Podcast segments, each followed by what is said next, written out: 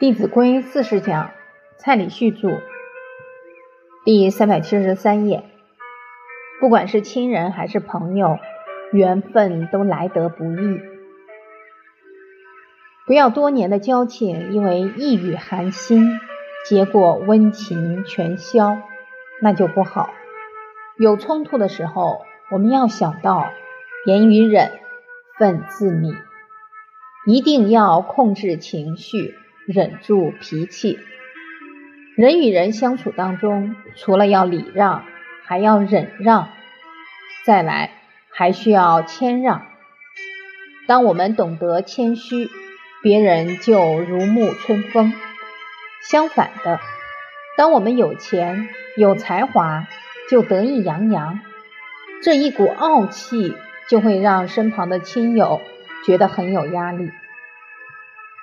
我们小时候，一些同学考试考了很好的成绩，然后对你说：“我回去都在玩，都没有念书。”这样的态度好不好？不好。别人刚好失意，你又大谈你得意的事情，让人家无地自容，这就会伤害人与人之间的关系。所以，谦让要能够替他人留余地。不要让人家感觉矮你一截。除了能够让人家好受之外，当我们谦卑，就能受教有地，就可以赢得很多长者对我们提携，给我们指导。所以这个谦益处很多，《易经》说：“谦卦六爻皆吉。”当我们处处韬光养晦，处处给人家余地。慢慢的就变成一个时时能替人着想的人。当我们从小就告诉孩子礼让，他会成为一个有分寸的人；告诉他要忍让，他就可以与人相处时一团和气，不发生冲突；教他谦让，他就时时谦卑，懂得替人家着想，替人家留余地。所以不要争。争一定从竞争变成斗争，再进一步就演变成战争。可见，让能够赢得友谊，争必然树立敌人。到最后，人生可能大半的精力都耗在怎么样去防止别人来伤害自己，那就累死人了。接下来，我们进入第六个单元：亲人。亲是亲近，是学习的意思。亲人是亲近仁德之人。一个人的学问要有成就，有两个先决要素：一个是好老师，一个是好同学。好老师帮我们指路，把很重要的教诲告诉我们；好同学能够彼此提携，互相提醒。所谓善相劝，得借鉴。闻欲恐，闻过心，质量是见相亲。所以你看，人生的问题是不是《弟子规》都可以解决？以后有朋友问你人生的问题，你要不要紧张？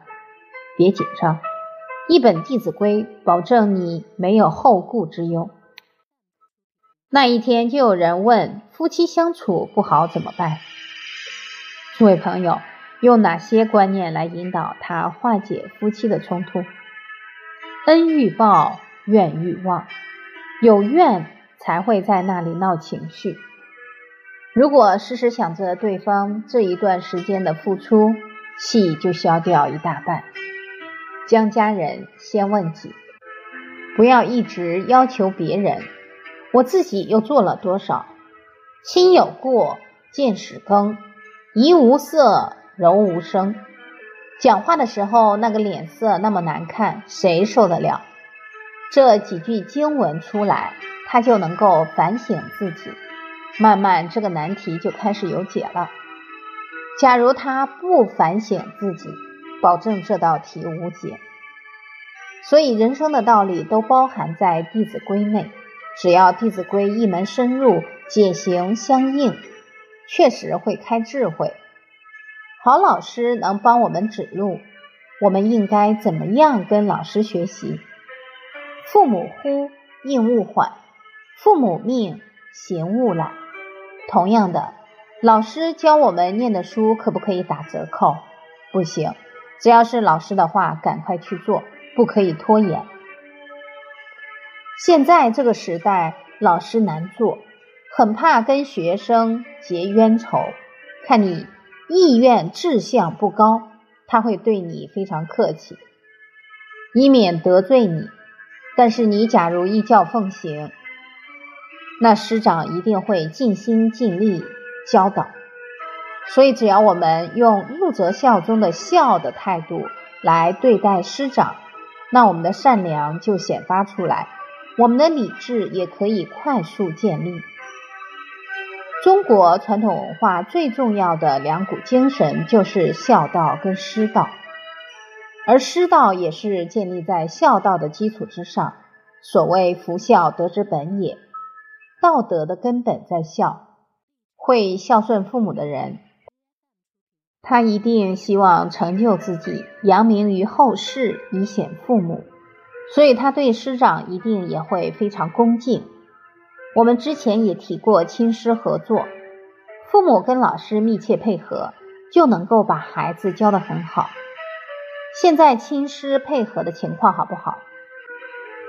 一来，家长对家庭教育重要性的认知不足，觉得教孩子是老师的事；二来，有的家长比较溺爱小孩，孩子在学校一发生什么事情，比方说老师骂了这个孩子，孩子回来也不知道怎么转述的，家长一听火冒三丈，去找谁？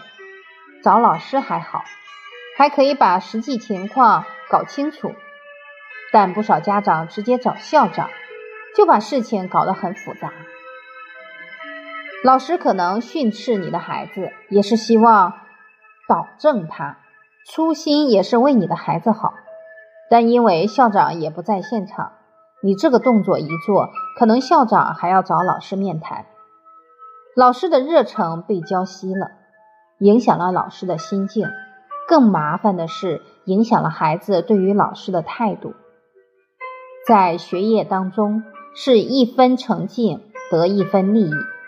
当小孩看到父母动不动就可以去告老师，那他对老师会不会尊敬？不会。当老师不敢教，孩子怎么可能会有德？怎么会有孝？所以这是一个恶性循环。当然，我们为人师的也要反省反省，绝对不能去求小孩家长让他们来尊重我们。现在不能求了，因为师道也比较示威了。为什么这么说？就像我考上师范院校去教书，遇到很多朋友，第一句话问我：“你一个月赚多少钱？”都没有一个人遇到我说：“你考上老师了。”韩愈说：“师者，所以传道授业解惑也。要解别人的惑，就要先解自己的惑。”所以，为人师要开智慧才行。明白了这一点，那我的教书生涯一定充满动力，而且不敢松懈。所以，师道要靠我们老师自己把它赢回来，不能去求。